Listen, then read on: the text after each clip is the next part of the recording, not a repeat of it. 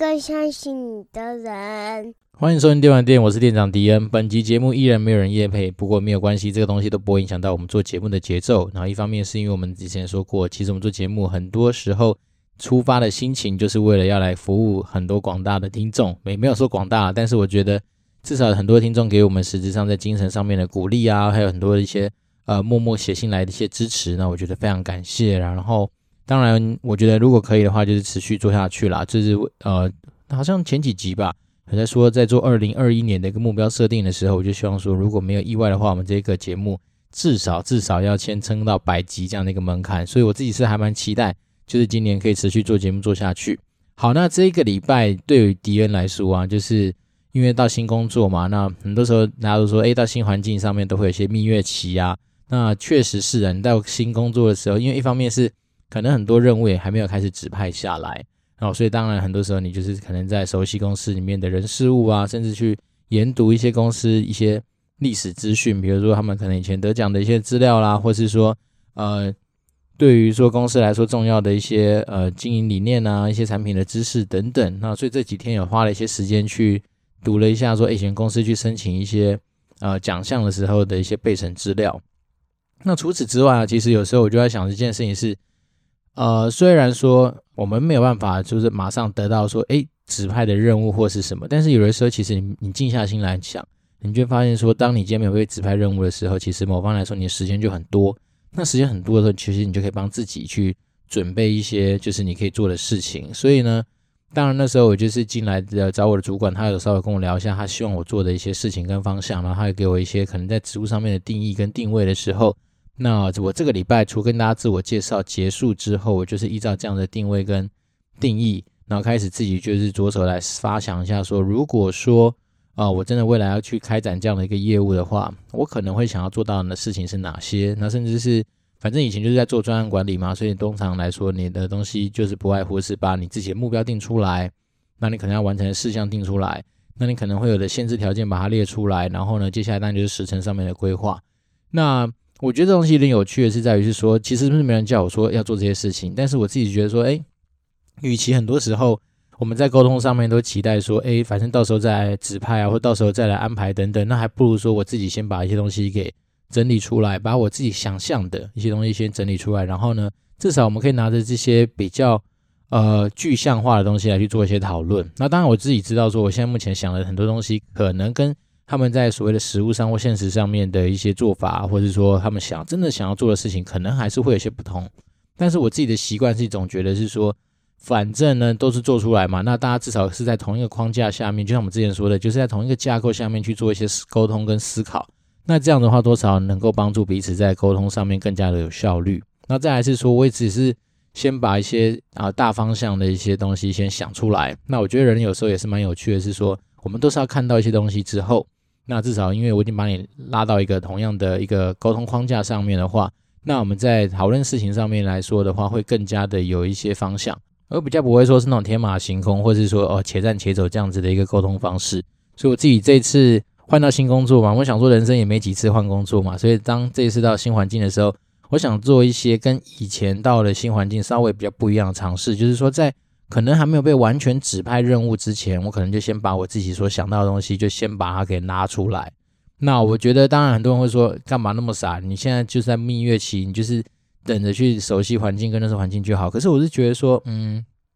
当然我是不希望去当所谓的薪水小偷这件事情了，因为我觉得到了一个新环境，如果可以的话，每一次的出手，其实多少都会建立别人对你的第一印象嘛。那我觉得。这个时候，其实对于形象上面的建立，或者说你个人品牌上面的打造，我觉得就是一个还蛮关键的一个时候。好，因为毕竟很多人对你的认识或对你的了解，其实当然都是白纸嘛。even 说他们可能也许看过一些你的呃履历资料，或者说你的一些背景资讯。好，不过我觉得这时候，假设真的是你从工作上面直接出手，就是拿出一些相对有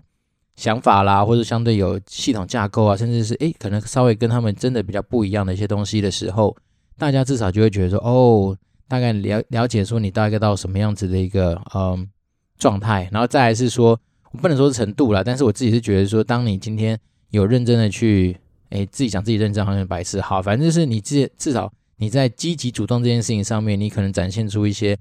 跟人家不一样不一样的一些做法的时候，那当然这个东西我觉得有时候应该会让别人的对你的印象会来自于至少相对是比较正向的嘛。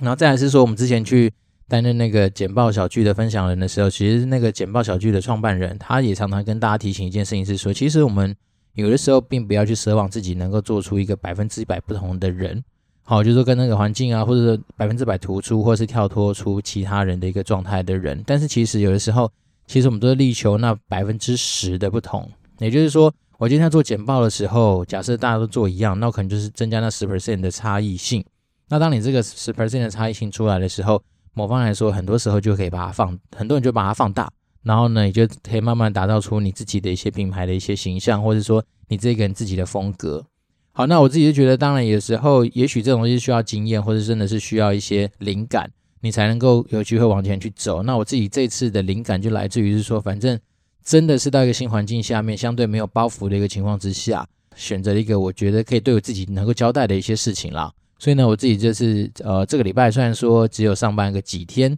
好，但是因为时间真的多嘛，所以你就可以比较呃多花一点时间，比如说像我们喜欢做简报的人呢，可能就可以多花一点时间去。在我们的简报的一些制作上面，可能针对一些细节啊，可以给他更多的一些调整啊，甚至说可以尝试一些我以前自己都没有太习惯用的一些简报制作的一些方式。好，所以我今天大概就花了一些时间，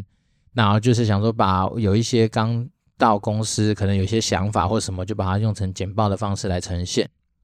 那当然我不知道成果怎么样啦，只是说对我自己而言，我觉得诶，去做一些这样的尝试，无形之中也是帮助自己去。把以前所学的东西能够落实出来之外，那也是做一些新鲜的一些尝试，我觉得还算是还蛮有趣的，而且至少让在工作时间上面就是蛮有事情可以做。好，因为我讲实在的，嗯，传产我觉得比较特别的一点是在于是说，它可能对于时间上面的一些严谨度，或是说规范程度上面，真的是比之前我在外商游戏业来说来的呃严谨蛮多的。好，举例，比如说我们中午休息时间就是四十分钟。然后呃早上很早上班，然后当然是下午是很早下班，没错。不过就是因为时间其实都控得很紧嘛，所以大家说你基基本上你没有太多所谓的就是呃放松啊，或者说自己自由活动的时间。那当然我觉得时间多的时候，那你你就要 focus 在你的工作上面的一些产出嘛。所以呢，我自己觉得说，诶，可以让我有一些时间去把刚好这几天在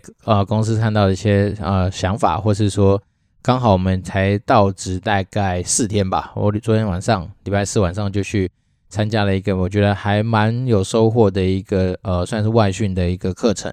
好，那今天这一个主题其实也会环到这个课程，因为那个课程主要就是在教你怎么样用 linking。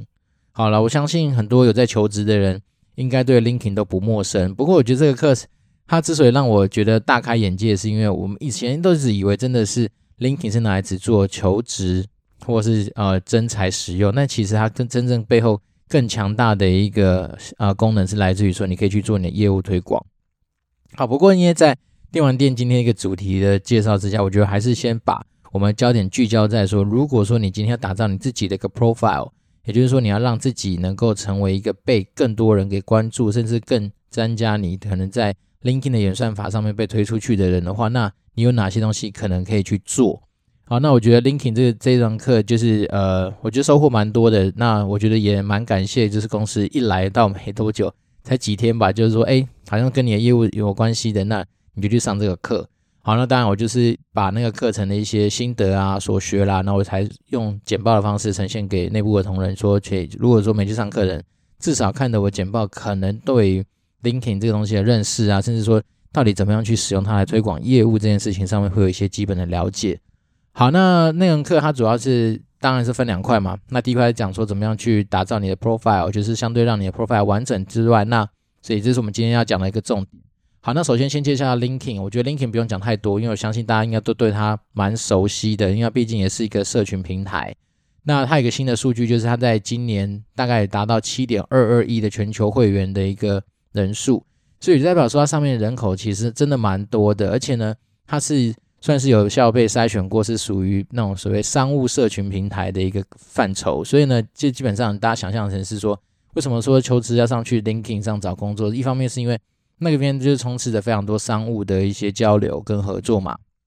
所以呢 LinkedIn 来说的话呢，很多人是说，那为什么要选择 LinkedIn 来去做这些东西的准备？是一方面是在 LinkedIn 上面，你可以展示公司的形象，那你可能可以找到潜在的客户，你可能找到关键的客户，你也可以去进行很多的所谓的客户调查啦，找到客户关系，然后再来是你也可能可以寻找到销售的一些管道，然后再来是进行直接的沟通。因为 LinkedIn 昨天介绍的时候才发现说，哎，LinkedIn 我可以直接跟你约，比如说线上会议或者是一些视讯会议的一个功能。那当然，有些人是透过 LinkedIn 上面，就是我们今天要讲的一个重点，就是说，在你的 profile 上面的完整后，然后包括你经常有意无意的去经营所谓的 LinkedIn 里面的一些资讯上面的一些分享，你可能会成为某方面的意见领袖。那当然，对于很多 HR 或者 Headhunter 来说，它就会是一个招聘人才的一个管道。好，所以我觉得 LinkedIn 这个东西，昨天上完那个课，其实收获蛮多的。好，那首先，所谓我觉得最重要的一个收获，当然就是它有提醒到我们说。如果说你今天要增加你跟别人互动的可能性，好，甚至说你要去让不管是 hunter 啊，或是说呃你目标的公司的 HR 对你产生兴趣的话，其实很多事情它一样是先反求诸己，就是说至少我要把我自己的 profile，就是所谓的档案，能把它建构的很完整，甚至建构的很正确。然后呢，LinkedIn 上面其实它都有一些类似于评分的机制，告诉你说，哎，你现在。你的那个档案的完整度状态是处于什么一个状态？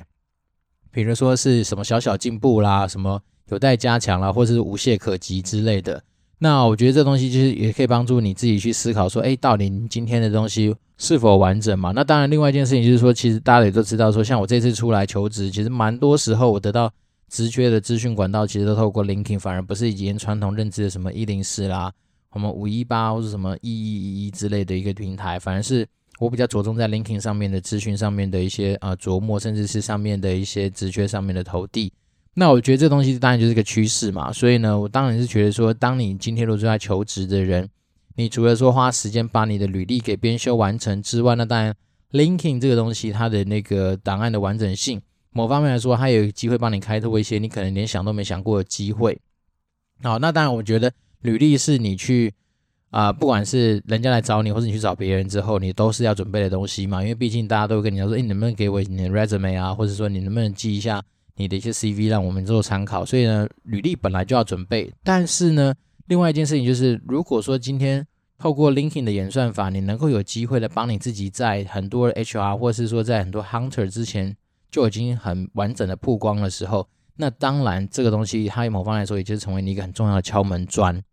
好，那铺陈这么多啊，其实主要就是在讲十件事情。然后昨天的课程里面稍微就提到说，有十个东西可以去确保你目前的档案是否完整。好，那这十个步骤跟这十件事情为什么要去做的原因，是因为你这些东西要做得好，基本上都会有效的在 Linking 的演算法上面帮你自己做到很高分或者很加分的一个状态。然后就他们实际上的一些数字来说，如果今年你的啊，分数相对高的话，你好像被推广出去，或者触及到可能需要你的人的几率，也许是你没有准备好人，大概是两三倍，甚至好像是诶，不对哦，十几倍的差异。好，所以我觉得这东西其实真的是做一点小功课，那我觉得效益是大的。然后当然是我们处在这个时代要去找工作的，不管是年轻人或是中年人，那当然能够利用这样一个新的平台，甚至是一个新的媒介，我觉得当然是一个非常重要的一件事情。然后尤其是说，如果现在立志就想要进外商，或是立志想要在海外工作的话，那 LinkedIn 本来它大部分的使用者，目前来说都是还是以欧美居多嘛，尤其是美国更是一个就是基本上对于 LinkedIn 的使用上面来说非常不陌生的一个市场。所以呢，如果说你今天真的是志向就是想要帮老外打工，哦，那当然这个东西你就是一定要把它做好。好，那我废话不多说，我们先进入主题嘛。那第一件事情当然就是你要准备一个所谓的专业的照片。好，那很多人会把 LinkedIn 当成 Facebook 在操作啊。那就昨天的讲师来说，他就直接点出来说，这种就叫做不专业。所以呢，基本上你在 LinkedIn 上面放了的照片，就请你把它想象成是说，因为你是 for 商务使用，所以呢，你就是记得要是用一些比较相对形象照啊，或者是说那种专业形象照的照片。所以呢，不要放生活照，因为不专业。然后背景不要太花，因为也不专业。那再来是有些人会放放一个什么 logo 啊，比如说你是自己公司的 logo 或什么呢？那这样其实也蛮怪的，因为人家会说，第一个，假设我今天在搜寻你的资料，会跳出来是一个诶 logo，或者跟一个你人完全没有关系的东西，那可能很多时候大家一方面会觉得陌生之外，也会觉得你这人就是不专业。那当然最糟糕状况是你连照片都不放。好，那这个东西有时候其实就会让大家产生一些距离感。所以呢，这是步骤一。啊，步骤二的话，你就要去写下一个相对引人注目的标题。好，那很多人在标题上面通常都只写一个工作职称。那就讲师的角度来说，他是提醒大家说，你其实你的标题很多时候是为了让别人在搜寻你的时候，有没有办法用关键字来找到你。举例而言，比如说他需要找管专案管理师，他可能会找 project manager，或是说呃 project management 或是什么之类的东西。那所以呢，你的标题通常不要只写工作职称，你可能还要再加强一些可能在标题上面能够吸引别人的一些点，然后就可以当做说，哎，让大家在，甚至说你可以写上一些简单来说，就是呃，我是可以能够提供完整专案管理经验跟服务的，然后比如专案管理师之类的。那但是有些时候是用英文写的嘛，所以我是说诸如此类的东西，他有提醒到说，我们的有时候标题不要只是。就是很直白的，像我们以前有时候在介绍自己的时候，就说你好，我是暴雪的 PM。好，那你可能要写说我是精通非常多款不同游戏类型的 PM，或是怎样的。反正我觉得他的提醒大概就是告诉大家说，第二件事情就是你要写上一个引人注目的标题。好，那第三个东西当然就是你的所谓的专业学历的部分。那学历的部分呢、我觉得昨天那个讲师讲那个东西，我觉得还蛮有趣，而且蛮值得跟大家分享，就是。其实很多时候我们都会觉得啊，我们可能只是学历只写上我们以前在实际上念书的地方，比如说像以迪恩来说，可能就是啊新竹实验中学，然后中原大学嘛，然后最后是那个正大企研，大概就这样子。但是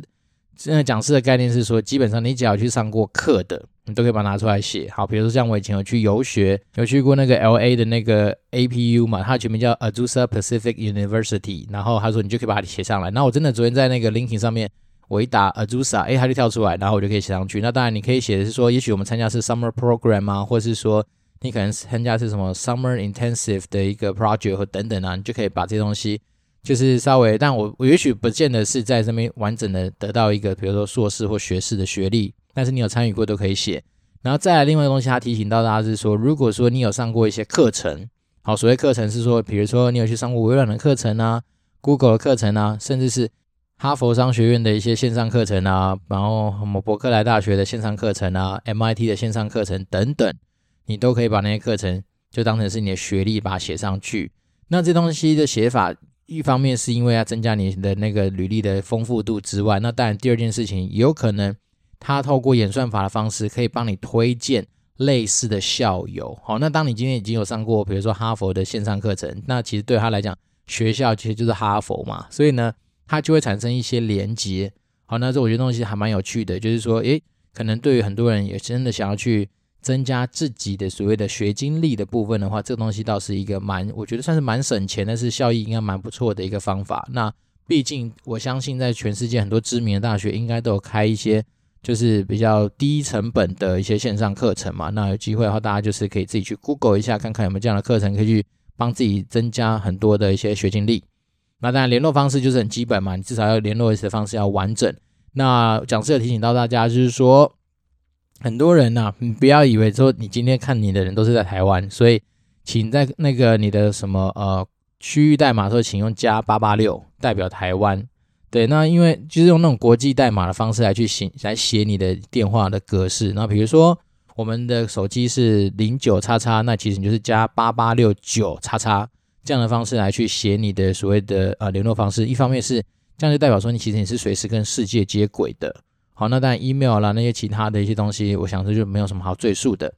那再来就是啊，你要去找出你工作经验的亮点。那所谓工作经验亮点呢，不外乎就是你要针对于你之前的工作经历上面所累积下来一些关键字，或者说一些呃核心的技能，就是大胆用力的去选它就对了。那简单的说，你就不用太谦虚，不用太客气，因为。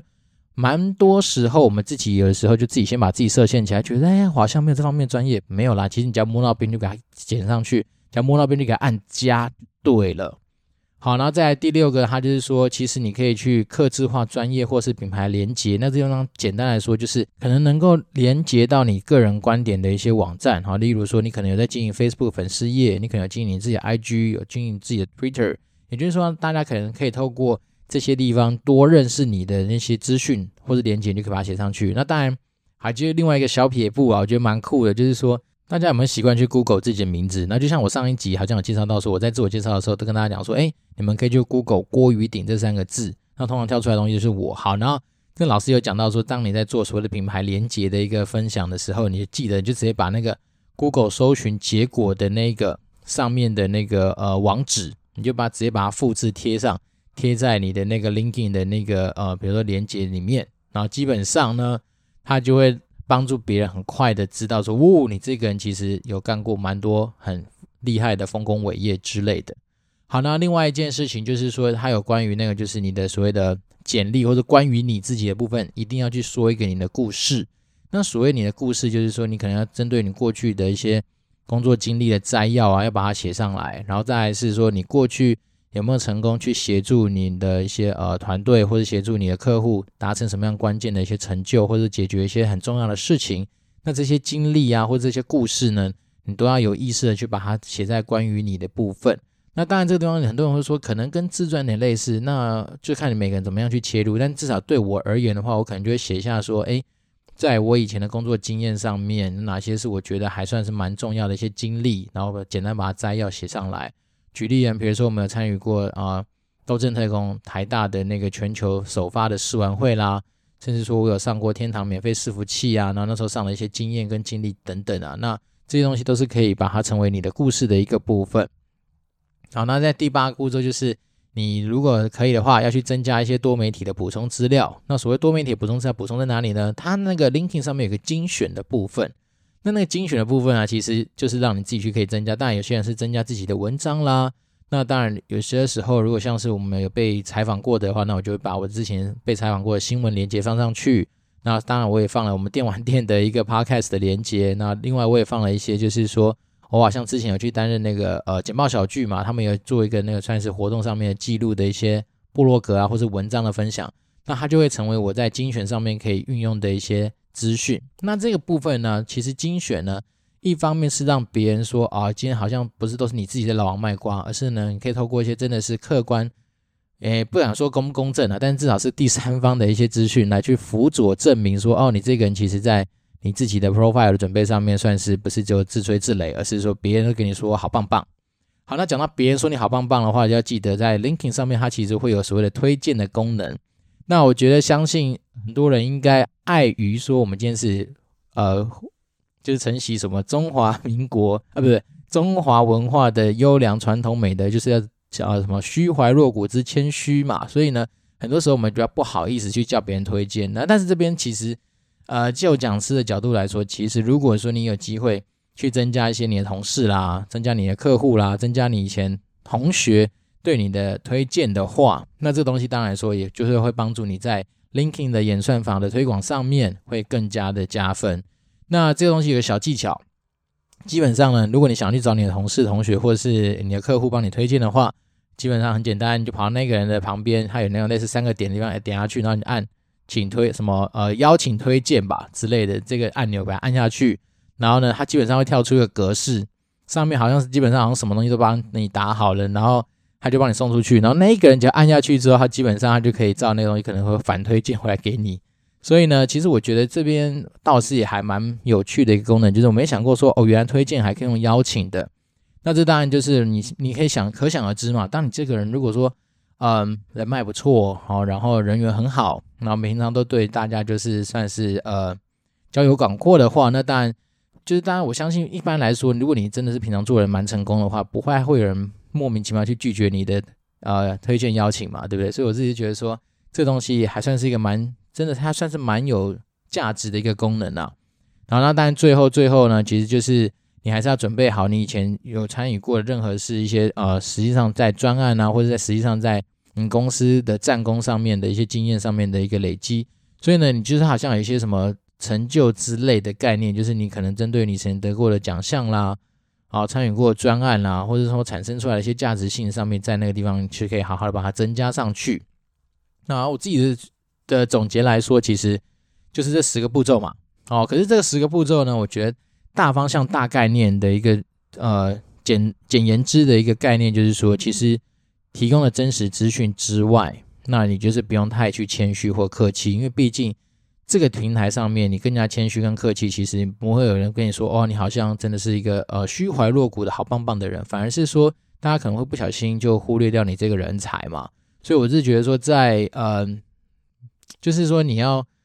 谦虚啊，要那种就是呃温良恭俭让，其实有时候真的是留在嗯、呃、可能一兰人静，或者说在教育下一代就是正确的一些呃处事观念的时候可以使用啊。但是呢，在这种你必须要积极的展现自己的强项啊，你要去跟别人竞争的一个平台上面的话，倒是不用太去做一些太谦卑的动作，反而是你反而要把自己当成是一个就是。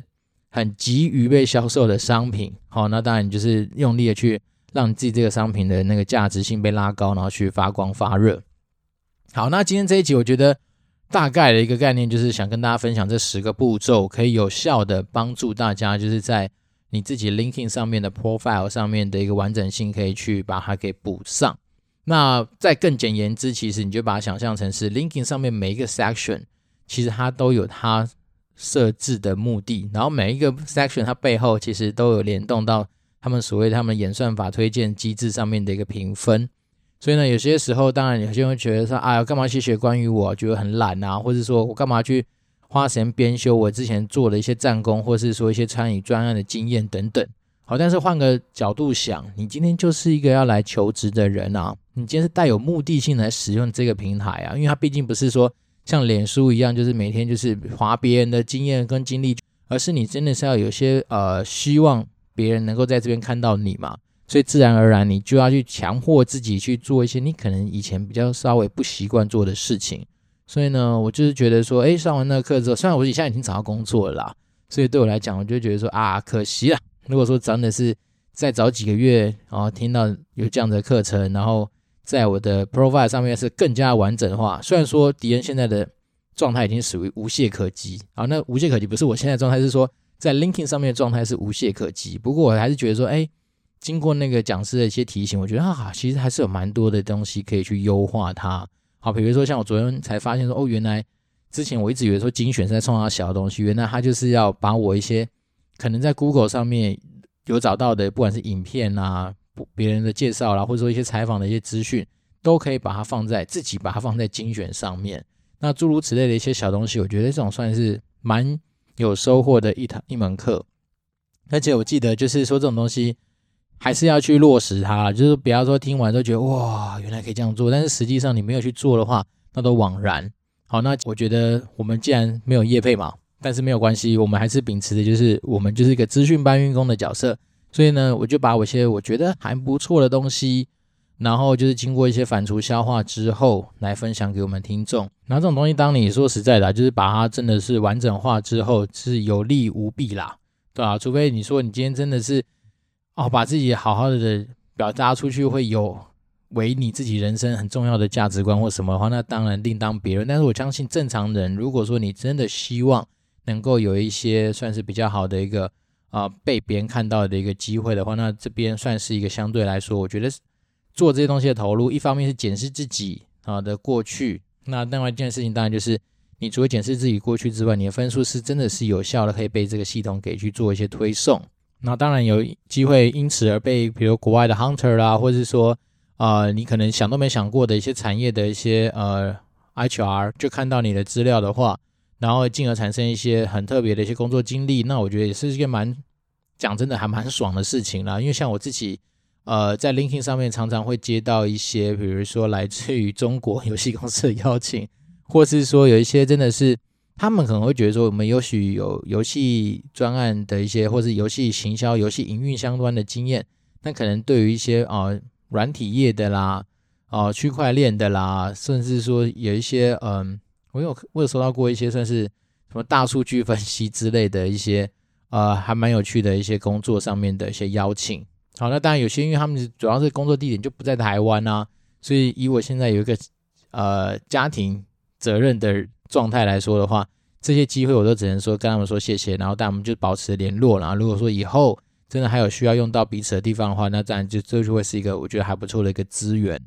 对，那很多时候很多工作长真的，除了你自己去搜寻之外，有的时候有些工作从哪里冒出来，我根本都不知道。好，那我只是觉得说，其实这个世界目前来说，那个资讯的量啊，跟一些演算法的进步，甚至是 l i n k i n g 上面拥有的功能是强大到，我觉得，嗯，难怪很多人以前一开始说 LinkedIn 其实它的含金量比 Facebook 还要更高。我大概能够就是从里面感觉到它强大的地方。好，那至于它更强大的地方，如果未来有机会的话，我们在别的集数再去跟大家介绍说，如果假设你今天是个业务，那你可能有什么机会可以透过呃。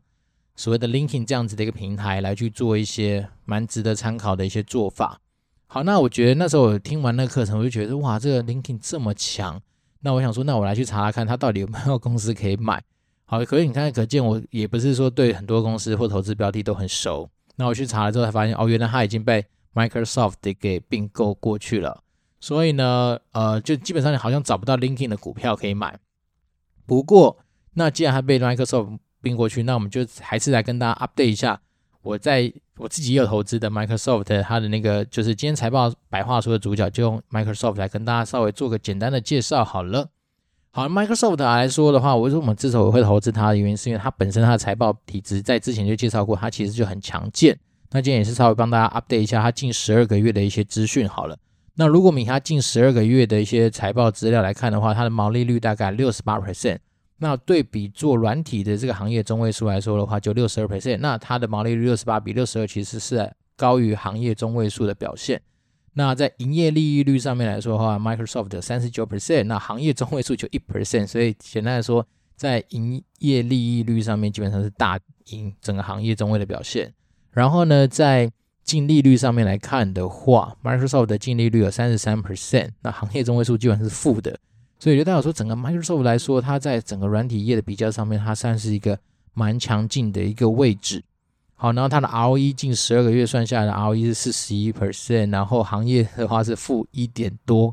所以你可以看，可见就是说，哇，其实 Microsoft 它不管是在各方面的表现，目前来说都还不错。然后负债占资产比是五十七 percent，那对比行业中位数是五十六，就代表说就是处在一个普通的一个状态。但是它现金占资产比很高，有四十三 percent，也代表说它的现金还是真的非常非常的多。那现金流状况普通，那就是它营业活动现金流量基本上每年持续都在增加。好，那这件事情就是代表说他们持续在本业上面就是一直有在赚钱。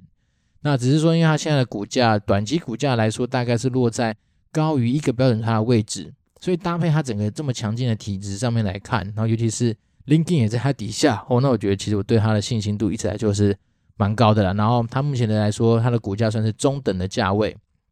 好，因为它大概就是在呃历史均价以上一个标准差左右的位置。目前呢、啊，那当然最近大家也都知道说，其实美股尤其是科技股又被啊、呃、就是大家给无情错杀一段时间了。所以我说，哎，还刚好股价回稳的状态之下，我可能还会再考虑再去加一些，就是我的持股。在 Microsoft 上面，因为我自己觉得哇，看到 LinkedIn 有这么强大的一些我没想过的一些呃功能，好，那我真的觉得是未来是对它还是蛮有信心的，尤其是它的那个功能，其实在 B to B 的生意上面，我相信应该会是一个蛮强大的工具。好，所以今天的财报白话说主角就给 Microsoft。那虽然它不是新的标的，但是我觉得跟大家更新一下它的状态，确实也还是不错，而且它。基本上就应该算是软体业前面几名的龙头的角色吧，所以我自己觉得对他来说，虽然说他是大型权值股没错啦，不过我觉得他的公司就是体质这么强，然后拥有的服务这么多，我相信他应该会有机会，就是让我们迎接好几个呃下一个世代吧，我猜啦。所以整体来说，我觉得还不错。然后呢，本集依然没有人呃就是新的留言啦，所以呢。没什么太多的听众可以回应啊，不过我会把一些时间花给就是实际上有写信来给我做一些交流的呃热情的听众。好，那我真的会在这个周末左右花一些时间，就是针对一些听众来信来给予一些回馈。那一方面是因为真的是开始工作嘛，所以有时候时间上面不像以前待业的时候这么宽裕啊。不过我如果在我的能力所及的范围之内，能够帮大家服务的地方，我会尽量的去服务。好，然后今天呢，呃，也来推个歌。好，那推歌的主角，我就我就不说太多废话，我就直接推那个郑中基的《看穿》。啊，我怎么会推郑中基的《看穿》呢？是因为迪恩很不要脸的看到那个桃园市政府有办一个就是呃类似歌唱比赛的东西。好，然后迪恩现在属于什么呃中壮组，反正就是他是一个什么三十岁到五十四岁的一个组别。然后我看到还有名额，虽然所剩不多，那我想说好，反正没事就来去唱一唱嘛。那我就尽量选一个，就是以前可能有唱过，然后也算是相对来说不用太多的练习，就可能可以去参加比赛的歌。那我那时候都选的歌就是那个郑中基的《看穿》。好，那我觉得这首歌其实细细去品味，应该会有一些蛮舒服的感觉哦。那我自己觉得还蛮好听的啊，不是陈奕迅的《看穿》，因为陈奕迅。的话，我就比较难驾驭，因为我老婆每次都说陈奕迅跟我声线是完全不一样的。陈奕迅的声音一出来，那个穿透力就异常的强，那我的声音是出来之后就没什么穿透力可言。好啊，随便啦，反正呢，我自己是觉得郑中基看穿，我一直都还蛮喜欢的，那就推荐给呃听众们。如果说这算是老歌嘛，那如果说想要回味一些呃郑中基，再怎么说也是我们那个年代算是蛮红的一个歌手的话，那。就是听听看看穿也不错，对。然后今天这一集就是花了蛮多的时间，稍微跟大家讲一下有关于 LinkedIn 这个新的，也不算新啦，它反正就是一个 for 商务人士使用的一个社群平台。那大家在打造自己的 profile 上面的时候，真的可以花一些心思去把它给做一些呃完整的编辑，然后甚至是做一些完整的一些呃算是包装。那我相信这东西其实对于有特别，尤其特别想要进外商的一些呃听众的话，这种东西的帮助来说，应该是我觉得还蛮算是 CP 值还蛮高的哦。然后真的是比起你自己呀、啊、一个一个去找信去丢到那种，比如说呃你可能根本没有任何关系的一些，比如说求职网站啊，或者说那公司，然后直接透过他们的系统去丢的那个求职信来说的话，我想应该就是说你在这个地方。至少你是被搜寻的状态之下而产生的机会点的话，应该还不错。好，那我想说之后几集我再找一点时间跟大家介绍一下，说之所以我觉得它的功能强大到是说，如果你想主动出击的话，假设你今天就是要主动出击去找到一些，比如说你有信心的公司，呃，不，一定有兴趣的公司的一些 HR 啦，或者你有兴趣的公司的一些呃机会的话，那大概要怎么样去操作？然后呢，以后我们就是有机会，我们找时间再来分享。好，那。今天礼拜五，其实我觉得天气超赞的，所以我刚晚上的时候，其实有带我老婆跟小孩去逛一下饶河街夜市，然后就看着小孩子那边跑来跑去，那边玩一些游戏，我觉得还蛮逗趣的。因为其实我有跟大家分享过，说其实我是一个很爱逛夜市的人，然后因为我自己觉得，常常有时候你在夜市上面，你会看到一些，诶，房间好像你还没有来不及接触到的一些新的一些东西。好，那像今天去，我小孩子要玩一个，就是我们小时候玩，不是有那种类似。你按下去开关，它会在那边转，然后会很多那个鲨鱼跳起来下去，跳起来下去，然后你可以拿一个那个钓鱼竿那边钓的一个玩具。只是呢，它在现场，它那一只鱼大概是我们那个小孩子玩那个钓鱼大概有没有百倍大吧？反正每一只鱼都变超大，然后就是那个非常大的一个呃，算是桌子嘛，然后写出什么利用什么磁力还是什么磁浮的原理，让这些鱼会张开嘴巴掉下来这样。那我觉得还蛮好玩的啦，虽然说不便宜，它就是不限时，然后一百块。可是你也知道，小孩子的耐心其实没有像大人那么够啊，所以我小孩子这边钓钓钓钓钓个大概也许十分钟、十五分钟而已吧。然后看他桶子里面的鱼好像差不多满了，他就说他不要，他去换玩具。那大概就是这样。只是我觉得有时候在夜市，你就会看到这种东西，你就会觉得诶，蛮蛮好玩的啦。所以我个人以前很喜欢逛夜市，一个最大的原因是因为不是这样吃吃喝喝是一必然啊，但是。除此之外，我觉得更有趣的是可以去那边看到一些有些新鲜的东西。那这些新鲜的东西其实累积下来，有时候它就可以成为我们在做行销啦，或者在做一些不管是文案发想，或者说一些活动发想上面可能的灵感。好，所以我自己是蛮鼓励说，如果大家有时间的话，其实可以真的去找一些比较热门的夜市去走一走。那当然，一逛夜市过程该做的一些防疫准备，千万不要忘记啊，比如说什么酒精带在身上啊，或者是说。你的口罩该戴就戴嘛，但是我觉得其实虽然说呃，还是要提醒大家，就是要稍微注意这种东西的防护。但是我觉得有时候其实在台湾已经相对比其他国外的地方来说好啦。而且说实在的，我今天逛饶河街夜市的心得是人也没有想象中那么多。那也因为这样，其实我觉得也蛮心酸的，是有一些摊位其实你看空在那边。好，那这跟我以前那种全盛时期看到的饶河街的状况，其实还是有些落差。那不过我觉得就是还蛮，我个人是蛮喜欢逛夜市啊，不用讲那么多，反正呢，就是如果说我们听众有什么任何想交流的话，都欢迎透过 communicatedwd@gmail.com，或是说 Apple Podcast 五星留言给迪恩。那我们这边是电玩店，我是店长迪恩。那我们就持续保持愉快的心情，迎接之后每一天的到来喽，拜拜。